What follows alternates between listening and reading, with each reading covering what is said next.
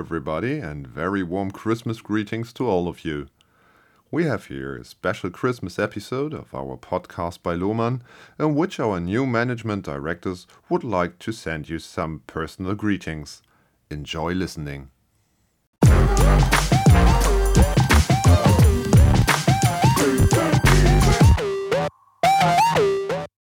Dear customers, business partners, and friends, it's that time again. The year 2021 is drawing to a close. It has been another exciting year for us. On the one hand, because of the ongoing pandemic situation, but on the other hand, we as Lohmann breeders have achieved a lot, and there have been some outstanding positive news to report. One big news is quite obvious that we both sent you these Christmas greetings this year as a new management team of Lohmann breeders. We are very much looking forward to our new task to lead Lohmann successfully into the next year. The bridge to the future. This has been the motto of our this year's Lohmann franchise distributor meeting. But due to the ongoing corona travel restrictions, we had to postpone our FDM, which was originally scheduled to take place in person in Hamburg and in June earlier this year. But we had to change the concept. Therefore, FDM went online. But especially this new form of a proven format showed again that Lohmann is always ready to face new challenges, no matter in which field. And now it is up to us as new management team to face these challenges into the future.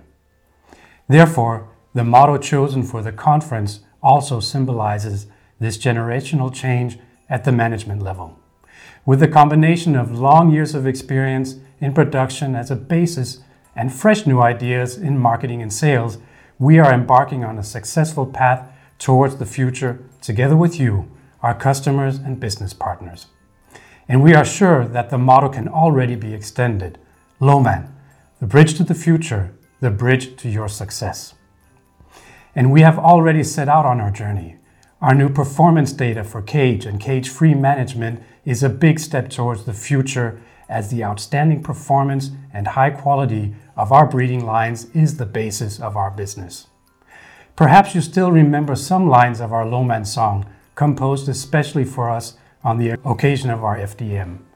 There it says, a Lohmann breeder, a global leader, a Lohmann layer, a global player, adapting to your needs and nothing less. This is exactly what we have achieved and what we stand for, also in the years to come. With this in mind, we wish you a Merry Christmas and a Happy New Year in 2022. Frohe Weihnachten und einen guten Rutsch ins neue Jahr. Wir freuen uns auf Sie.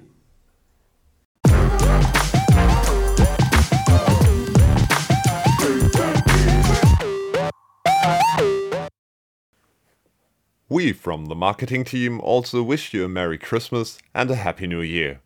And we are looking forward to seeing you again next year with fresh content here at Podcast by Lohmann. Take care and stay healthy. Until next year, your Lohmann marketing team.